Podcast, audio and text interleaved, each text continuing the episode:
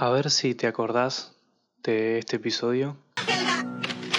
¡Terapia! Esto no le hubiera pasado a Olga. Escuche, ¿esto me costará algo? Bien. Quédese quieta, señorita. A la sala de trofeos de inmediato.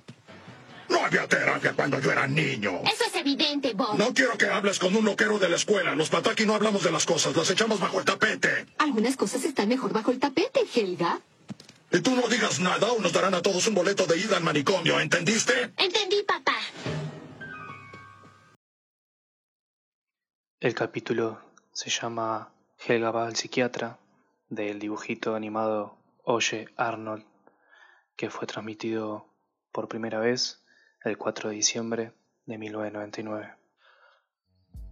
Sobre salud mental como la conocemos y la hablamos hoy en día, abierta, casi que normal para algunas personas y de manera tan preventiva e importante, nunca me hablaron. Es más, todo lo contrario.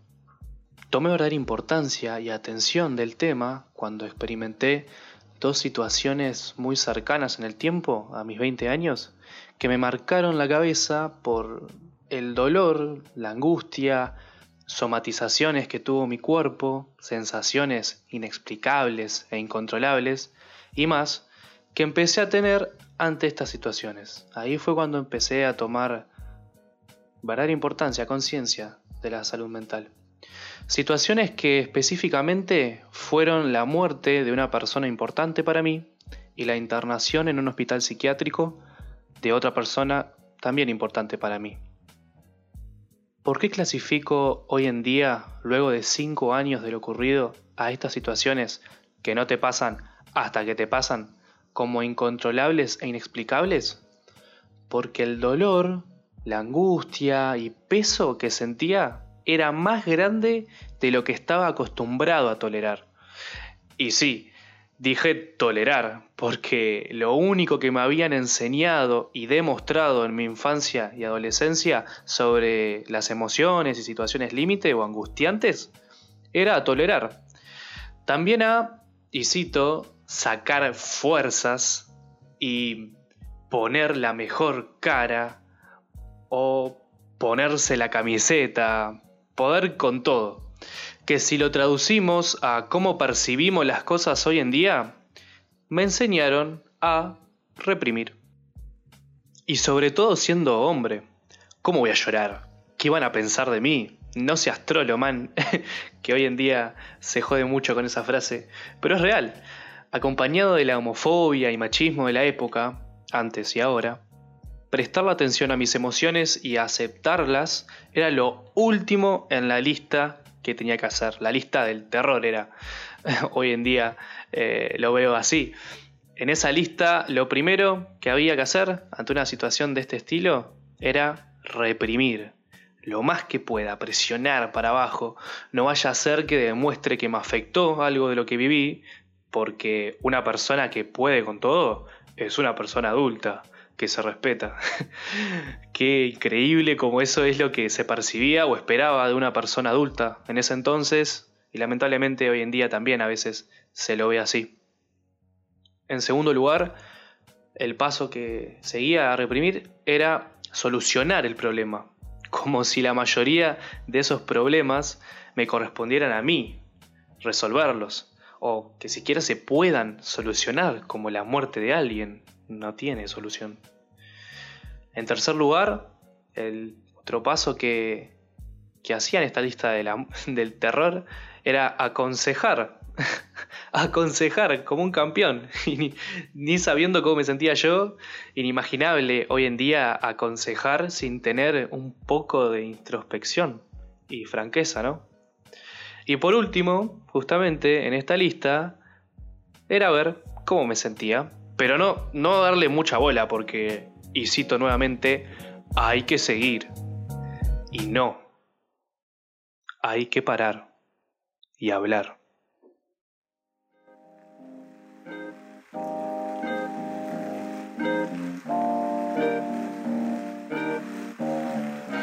Antes que nada, voy a decir algunas afirmaciones a modo de ejercicio, como hicimos en el episodio de Cómo Amar, sobre este tema relacionado a cuidar la salud mental, que frase que ojalá me las hubieran dicho antes y te leo en los comentarios de este episodio abajo del reproductor de Spotify o en donde te quede cómodo, si querés, cómo te hace sentir escuchar las siguientes seis afirmaciones.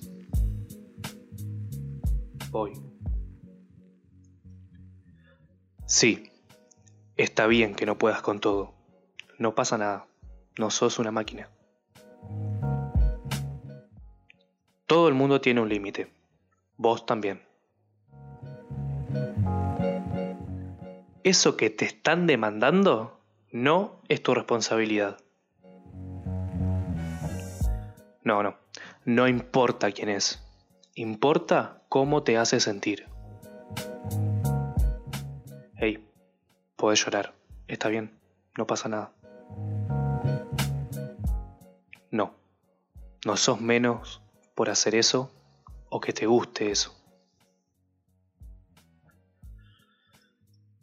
Estas son algunas de las frases relacionadas a ciertas cosas que viví que en lo personal, que ojalá me lo hubieran dicho antes. Después que pasa la tormenta viene el sol, dicen. Después de que salís de una situación desafiante, aprendes.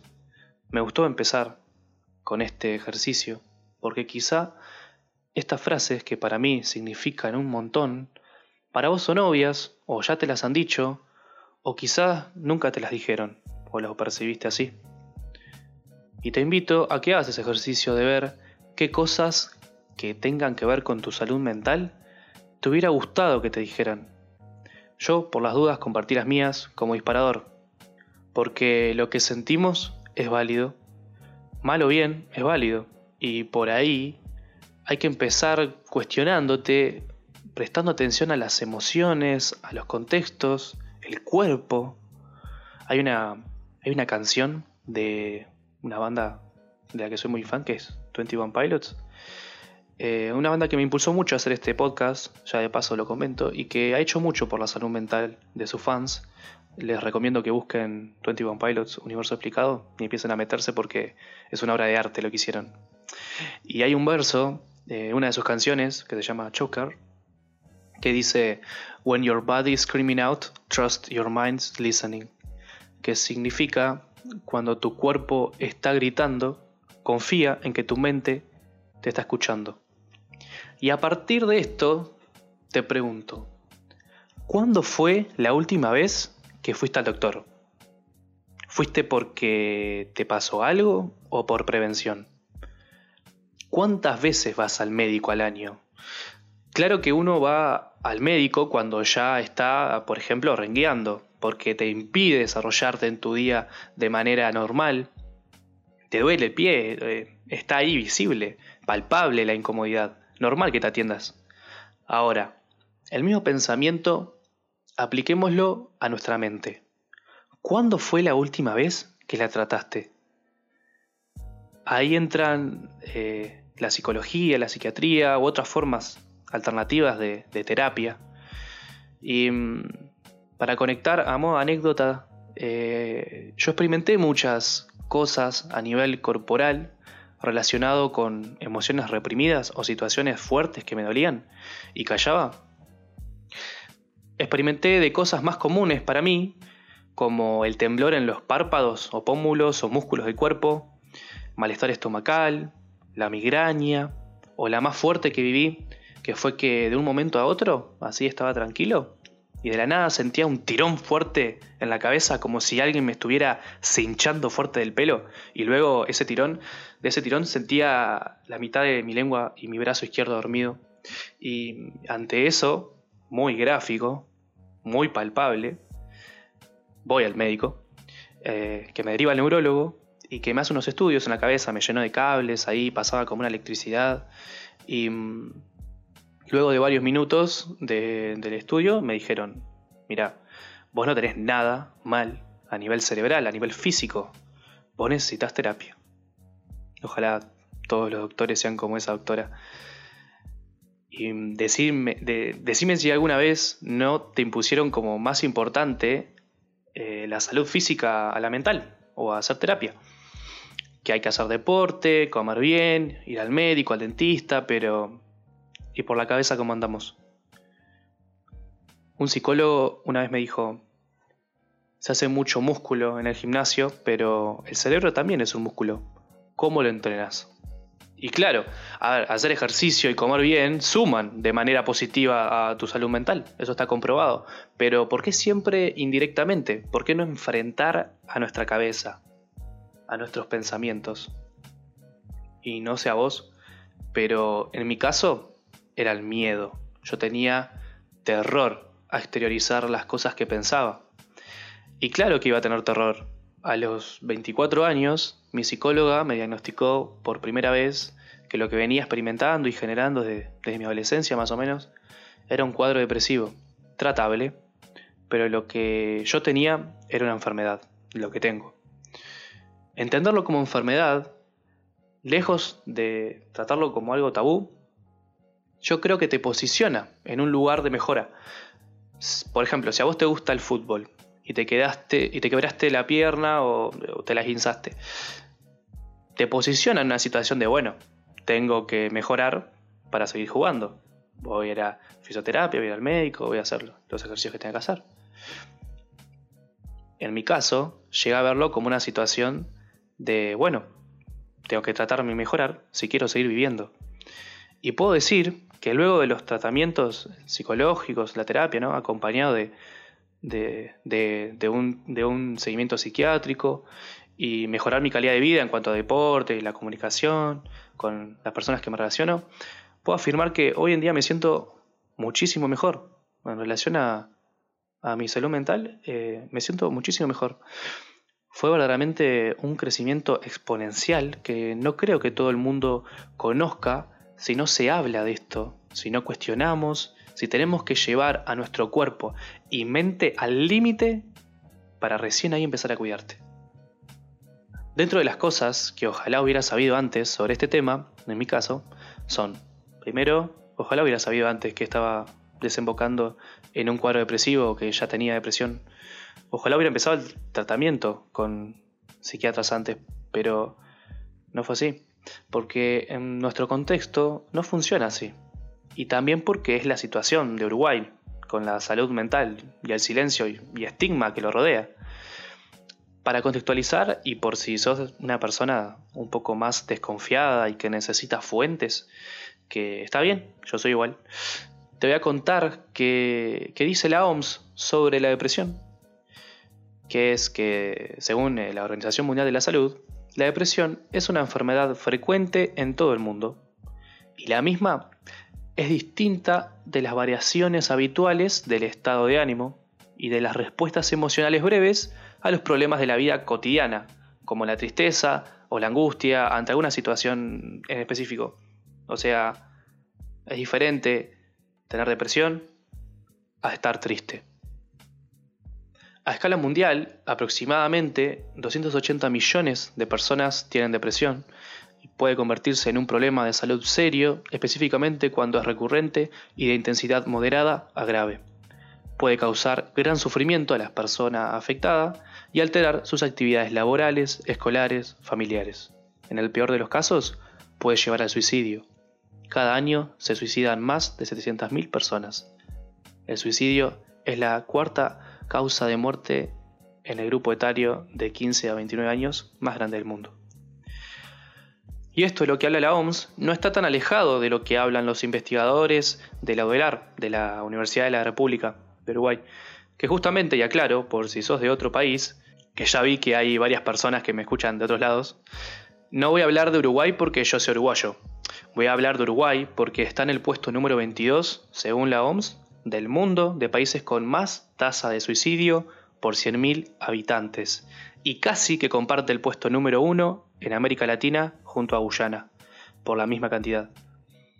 Según Pablo Hein, docente e investigador de la UDELAR, integrante del Grupo de Comprensión y Prevención de la Conducta Suicida en el Uruguay, en una entrevista que le hicieron en el portal UDELAR en el 2021, dice que Uruguay tiene una tasa de suicidio de 20,6 cada 100.000 habitantes.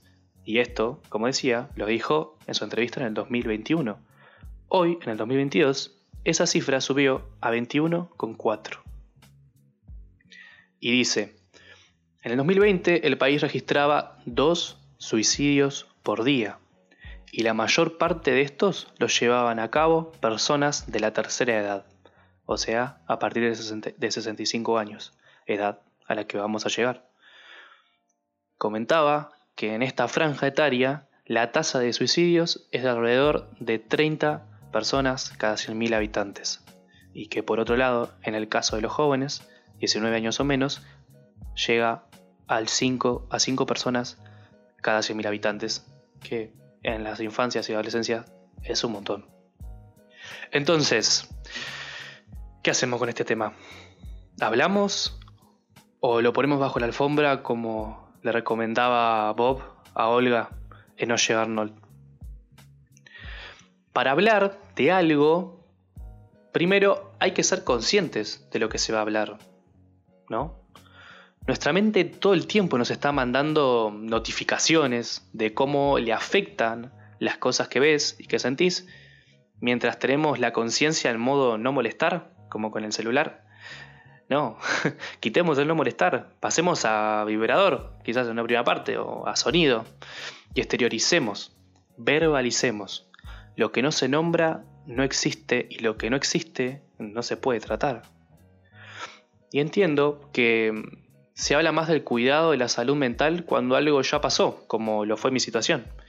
Y es fácil decir, eh, habla, y asumir que se va a saber qué hacer. Es casi irónico asumirlo cuando toda la vida nos enseñaron a callar. En situaciones así, pienso que la vergüenza, la timidez, el miedo pueden tomar control, ya que por esos pilares se rige la comodidad del silencio. En mi caso, mis amigos fueron mi único lugar seguro en mi adolescencia, donde podía expresarme y sentirme escuchado. Creo que yo tuve la suerte de tener ese tipo de relación, pero ese es mi caso. Amigos hay de todo tipo, y no siempre son las personas indicadas para acompañar. En otros casos puede serlo la familia, compañeros de trabajo, docentes, donde vos sientas que es, que es un lugar seguro, ahí es no importa quién sea la otra persona. Y a veces el lugar seguro no es o son personas. Vos también puedes crear ese lugar seguro. Para explicarme mejor y, no quedar en la motivación vacía de simplemente decir, hablen entre ustedes, e ignorar lo complicado que eso es, te voy a dar algunas herramientas que a mí me ayudaron mucho y espero que a vos también. Son cinco herramientas. En primer lugar, lo que empecé a hacer fue seguir páginas y leer, leer bastante.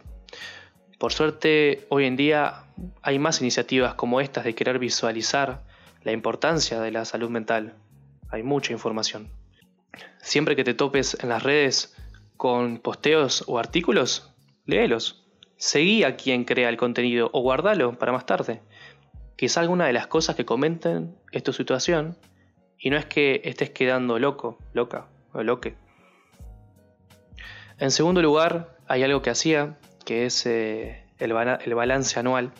el balance anual era una tradición que tenía con mi grupo de amigos. Todos los años, en la semana entre Navidad y Año Nuevo, nos juntábamos en alguna casa o bar donde, donde podamos estar solos y hacer como hacen las empresas, un balance anual. Poníamos los pilares de nuestra vida como categorías y les dábamos un puntaje entre el 1 al 10, donde 1 era muy malo y 10 excelente. Estas categorías eran, primero, estudio y trabajo, segundo, relaciones sexoafectivas, tercero, relaciones sociales, amigos, familia, y, y cuarto, uno mismo, en ronda, y uno a la vez, empezábamos a repasar nuestro año y le poníamos un puntaje a cada categoría. Uno de mis amigos, en una app de notas del cel, guardaba el puntaje para compararlo al año siguiente y ver en qué mejorábamos o empeorábamos. Sucedía mucho que ellos me hacían dar cuenta de cosas buenas o malas que me habían pasado, como para que el puntaje no sea tan autocrítico, y ahí hablábamos Compartíamos cosas que nos atormentaban, se lloraba incluso, pero había mucha contención y escucha. Nosotros lo hacíamos anualmente y era un momento en el que todos teníamos que estar, ya que por trabajo y compromisos durante el año no siempre estábamos disponibles. Pero este balance, si tenés un grupo de amistades o personas que se pueden prestar para esto más seguido, puede pasar a ser algo semestral, trimestral, mensual, semanal o diario, incluso, si se organizan. Me hizo mejorar mucho en la validación de mis emociones, la comunicación, la introspección y saber escuchar. En tercer lugar, como herramienta para el cuidado de la salud mental está el ejercicio. La verdad, no soy una persona muy deportiva, pero qué bien que hace. Plantearse y hacer ejercicio tiene muchos beneficios a nivel mental. Y no tiene por qué ser ir al gimnasio, correr, caminar, andar en bici, saltar la cuerda, jugar al fútbol, volei, básquetbol, a ver, cualquier cosa que te haga correr y, y, ser consciente de que tu cuerpo siente a nivel físico ya sirve. Y no, no empieces el lunes.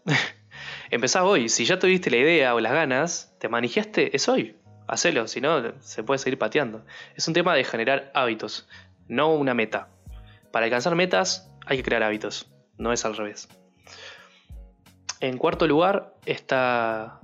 Eh, no tiene un orden esto, simplemente lo fui organizando así. Pero la cuarta herramienta que me sirvió para, para darle importancia a la salud mental o generar herramientas es el mindfulness o la meditación guiada. Que pa, esto sí que ojalá me lo hubieran dicho antes o ojalá le hubiera dado más seriedad e importancia al tema. No sea yo, activa. Eh, realmente es solo buscar en YouTube meditación guiada, mindfulness, sonidos relajantes y, concentrarte en tu respiración, más que nada, y te baja a tierra. En mi caso, que hoy en día sufro bastante de ansiedad, eh, me ayudó mucho. También me ha ayudado mucho para dormir y llorar, incluso. 100% recomendable. Y por último, y no porque sea así es menos importante, es escribir. Voy a ser sincero contigo. Escribir lo que siento viene siendo mi desafío más grande hoy en día. Pero las veces que lo he hecho, ha sido como cuando destapan un caño tapado. Fa, libera mucho agarrar una hoja en blanco, ya sea bueno, con un lápiz o desde el celular o la computadora y expulsar cualquier cosa que sientas que te atormente o te haga feliz. En mi caso, con este podcast, escribir y bajar ideas y lo que siento me ha hecho escribir muchísimo, lo cual fue un gran avance en esta traba que tenía. Quizás si estás en la misma situación que yo, canalizar las emociones a través de una creación artística o vocacional que pueda partir de la escritura es el destapador que necesitas. Estas son las herramientas que he experimentado que me han ayudado a ser consciente de mi salud mental, replantearme, eh, ver cómo voy, hacerle un seguimiento, darle el lugar que se merece. Y no, no es fácil hablar, no es fácil quedar a solas con nuestros pensamientos, sobre todo cuando son oscuros, cuando son polémicos. Hablar es como abrir la puerta a esa habitación oscura para que entre luz. A veces tenemos que generar o practicar herramientas para encontrar el pestillo de esa puerta, a veces hay otras personas del otro lado que abren la puerta y ya solo queda salir. Esa es mi perspectiva y herramientas sobre cómo logré hablar, convivir de la mejor manera con mi caso, con mi depresión. Y nada, escuchemos, leamos, cuestionemos el tema. No esperemos a que una tragedia pase para hablar acompañemos y creemos espacios seguros para tratar esto y así poder vivir y ayudar a vivir. Si no tenés un disparador para hablar sobre el tema, te invito a compartir este episodio con las personas que creas que lo necesiten escuchar o necesites abrir la conversación para discutir lo que digo y hablar sobre la salud mental. También, de paso, me ayudaría mucho que lo califiques en Spotify, lo sigas y actives la campanita. En la descripción del episodio voy a dejar las fuentes de las que hablé, recursos, redes sociales y un formulario por si querés proponer un próximo tema. Muchas gracias por dejarme hablar y por escuchar.